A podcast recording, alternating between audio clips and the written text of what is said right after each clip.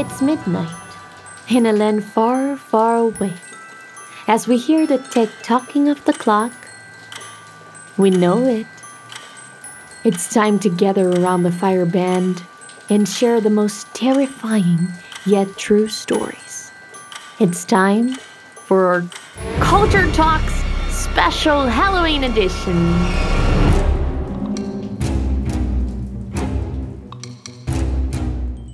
Hello, everyone. Here's your creature, I mean, teacher, Rafa, and I welcome you to another episode of Culture Talks, o nosso podcast cultural aqui da Fluency Academy. E como vocês sabem, estamos no melhor mês do ano, afinal, it's Halloween. E hoje eu vou te contar um pouco de como e de onde surgiu o gênero terror enquanto a gente treina o inglês com alguns exercícios de listening bem legais. Então prepara o ouvido e o coração, because it's about to start. Mas nada seria mais horripilante do que você perdendo a oportunidade de aprender inglês no curso mais completo de todos, com a melhor metodologia e os melhores professores. Então, antes da gente começar, corre ali na descrição desse episódio e se inscreve na nossa lista de espera. Vai, vai que eu espero. Agora sim, back to the horror. Bom, para te explicar o surgimento do gênero terror, eu vou falar de literatura, talvez cinema e outras artes, mas eu quero que você tenha em mente que o estranho fascínio pelo horrível, pelo medo, isso é pré-histórico. O medo sempre teve presente em todas as culturas. Em maioria, os antigos povos tinham as suas lendas, as suas histórias e os causos que causavam medo como forma de deixar uma mensagem, ou até uma proibição de alguma prática que fosse considerada errada para eles. Lembra do mito de Prometeu? O titã que foi castigado por Zeus a ser acorrentado e toda noite ele recebia uma visita de um pássaro que devoraria o seu fígado? E todas as noites o fígado se regenerava só para que ele pudesse sofrer de novo e de novo e de novo. Até hoje usamos esse recurso. Por exemplo, quem nunca ouviu a lenda do homem do saco? Ou a loira do banheiro? Mesmo com a oralidade, essas histórias já assombraram a infância de muita gente. Até os contos de fadas, que surgiram com esse intuito, eram muito mais macabros originalmente. E com o tempo, essas histórias foram ficando mais largas e mais elaboradas, e foi quando esse gênero passou a ser incluído em pequenas noveletas, ou contos e até mesmo livros completos. As histórias de terror começaram a virar entretenimento, pois a sensação de medo era e é, até hoje, para um grande público, um sinônimo de diversão. Em Londres do século XVIII, o escritor romancista Horace Walpole foi o primeiro a escrever um romance gótico chamado O Castelo de Otranto, no ano de 1764. E nesse mesmo século, a escritora Anne Radcliffe também escreveu romances góticos. E então, no comecinho do século XIX, surge uma criatura revolucionária que até hoje não para de ser retratada em diversas versões. O Frankenstein, da Mary Shelley. A história de como esse clássico foi escrito por si só já é uma história de terror. Eu vou te contar tudo sobre ela, mas eu vou contar em inglês. Então eu quero que você fique atento com algumas palavras-chave que eu já vou te dar agora para poder entender essa história, tá bom? Então vamos lá. As palavras são tumultuous, tumultuoso, conturbado. O verbo clash, to clash, brigar, se desentender. Foster, adotivo.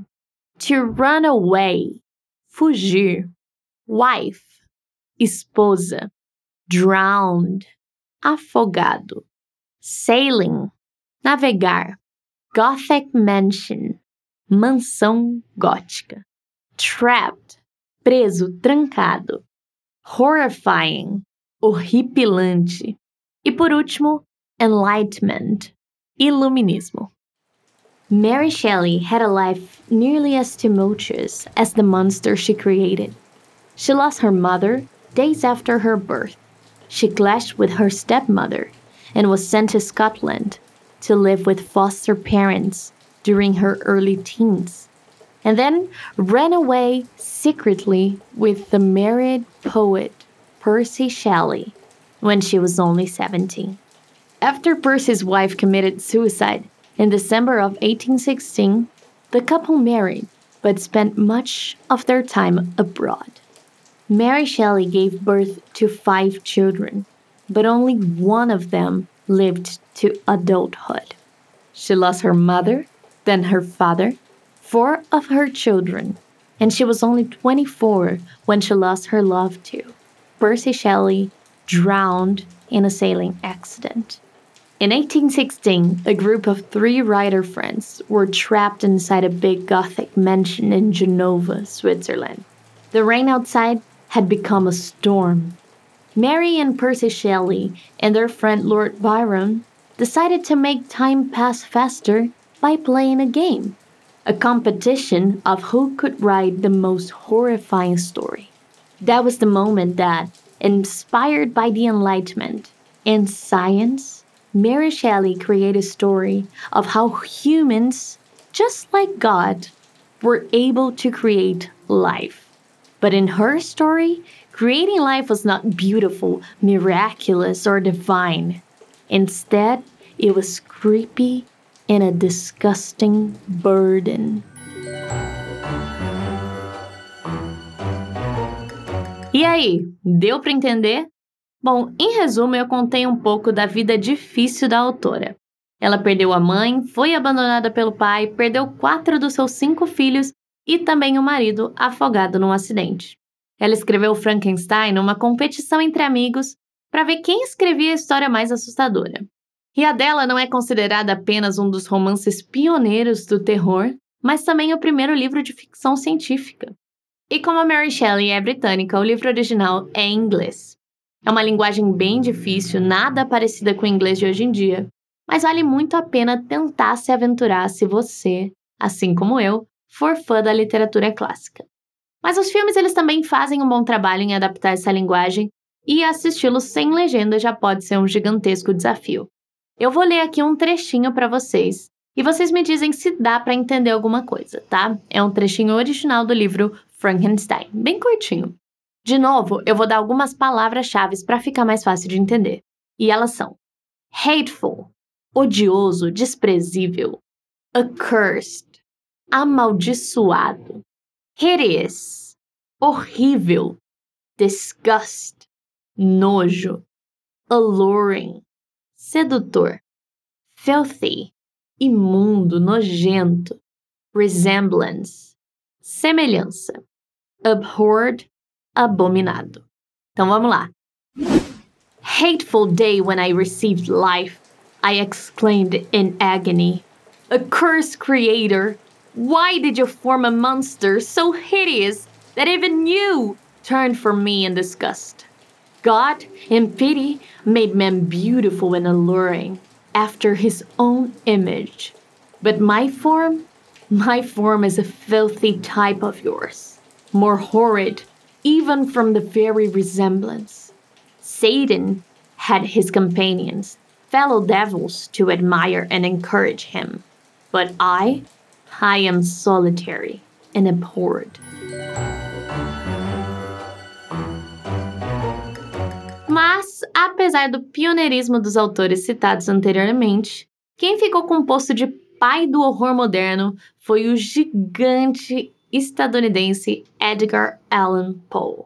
Para entender o porquê, basta conhecer os contos da antologia Histórias Extraordinárias, que, para quem quiser procurar em inglês, é chamado de Tales of the Grotesque and the Arabesque. Em cada um dos relatos, Poe soube explorar com maestria aquele fascínio que era o desconhecido, ela tem a tradição gótica, que é marcante nos relatos como a queda da casa de Usher, o poço ou o pêndulo e a ligeia. Ela tem as inovações tecnológicas da época, como a hipnose, fatos no caso do Sr. Valdemar. E ela tem a crueldade muito presente, como no clássico Gato Preto, que provavelmente é um dos seus contos mais conhecidos. E, claro, o horror sobrenatural, como por exemplo no conto a Máscara da Morte Rubra. E o fato é que Poe descobriu novos e poderosos jeitos de assustar os seus leitores. Tanto que, até hoje, ele frequenta a cabeceira dos seus autores de terror contemporâneos, como Stephen King e o Neil Gaiman. Os textos originais de Edgar Allan Poe também são em inglês e também podem ser bastante desafiadores. Eu vou ler um trechinho para vocês e vocês me dizem se dá para entender ou não. É um trecho do conto The Black Cat, ou em português virou só O Gato, e ele narra a mais profunda crueldade contra um gatinho de estimação. Tem que ter estômago para ler, já vou adiantando. Mas a parte que eu peguei não fala nada demais. Ela dá o começo desse sentimento. E as palavras-chave para esse trechinho são hunt, caça, fancy, como verbo, que vai ser como imaginar, principalmente no inglês antigo, com influência britânica. Seize, como verbo também, que é, é quando você aperta o seu olho e foca em alguma coisa com a visão. Wound, ferida. Furry, fúria. E no longer, algo que não mais. Então vamos lá. One night, returning home, much intoxicated from one of my hunts about town, I fancied that the cat avoided my presence. I seized him when, in his fright at my violence, he inflicted a slight wound upon my hand with his teeth. The fury of a demon instantly possessed me. I knew myself no longer. E aí, muito difícil? Uma coisa bem comum dessa linguagem poética, antiga e até misteriosa, sombria, é inverter a ordem da frase. Olha essa última frase aqui, por exemplo. I knew myself no longer. A gente está mais acostumado a ouvir assim: I no longer knew myself. Porque geralmente no inglês, né, esse advérbio vem sempre antes. Mas o que eles fazem é trocar a ordem para que as frases fiquem mais misteriosas. Então isso é bem normal quando você estiver lendo ou assistindo alguma coisa de terror, principalmente se for antiga. Um outro passo importante para chegarmos ao terror como conhecemos hoje foi o trabalho de um autor muito controverso, o H.P. Lovecraft. Quem curte RPG provavelmente sabe bem de quem eu tô falando. Ele foi responsável por criar o gênero horror cósmico, introduzindo todo tipo de criatura, sem limite nenhum para a criatividade. Mas não se deixe enganar. Apesar de ser totalmente fantasioso, o medo é muito real. Até hoje, as pessoas relatam que a leitura é muito difícil, não pela linguagem, mas por ser tão visceral. O autor escreveu originalmente em inglês, e esse aqui exige um vocabulário maior do universo de horror, embora as estruturas das frases sejam um pouco mais simples. Então, eu vou ler um trechinho e fica aqui o desafio. Vamos lá para as palavras-chave. Glare, um brilho muito forte. Tartarian, algo que vem do Tártaro, né, da mitologia grega, que é como um inferno. Uncanny, estranho, misterioso. Horde, uma horda, um bando. Hybrid, algo híbrido. Winged, com asas, algo que tem asas. Recall, lembrar. Preparados? Out of the unimaginable blackness beyond the gangrenous glare of the cold flame, out of the Tartarian leagues through which the oily river rolled uncanny, unheard, and unsuspected, there flopped rhythmically a horde of tame, trained, hybrid winged things that no sound eye could ever wholly grasp, or sound brain would ever wholly remember. There were not altogether crows, nor moles, nor buzzards, nor ants, nor vampire bats, nor decomposed human beings, but something I cannot and must not recall.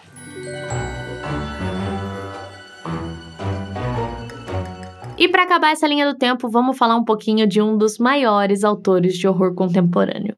O queridinho do cinema e do audiovisual, Stephen King.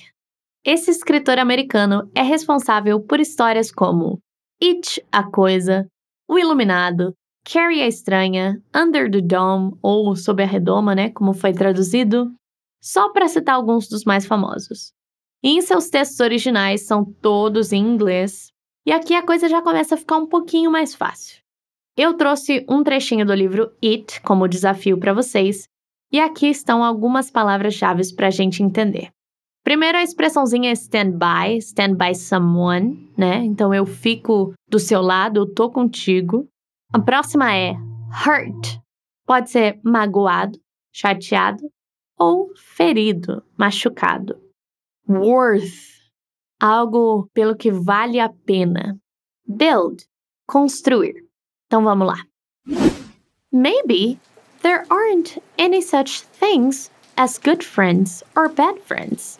Maybe there are just friends, people who stand by you when you're hurt and who help you to feel not so lonely. Maybe there's always worth being scared for, and hoping for, and living for. Maybe worth dying for too, if that's what has to be. No good friends, no bad friends, only people you want, you need to be with.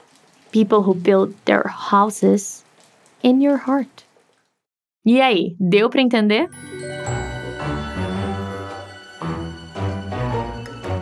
É isso aí. No fim das contas, é muito difícil vir aqui te dizer de onde surgiu o terror. Isso porque o terror sempre se fez presente em nossa essência, em nosso ser. O medo faz parte da nossa natureza, faz parte dos nossos instintos. É necessário o medo para estarmos vivos. Ele faz parte das nossas emoções. E todo tipo de arte expressa aquilo que o artista sente. Pode ser uma pintura que expressa felicidade com um dia ensolarado ou um poema que te faça chorar. A arte é a expressão dos sentimentos humanos.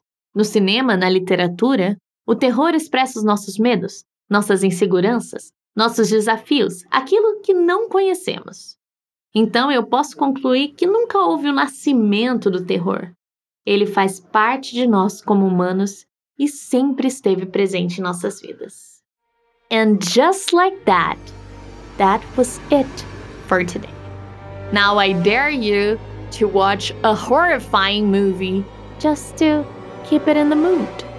And I see you on the next episode. Bye!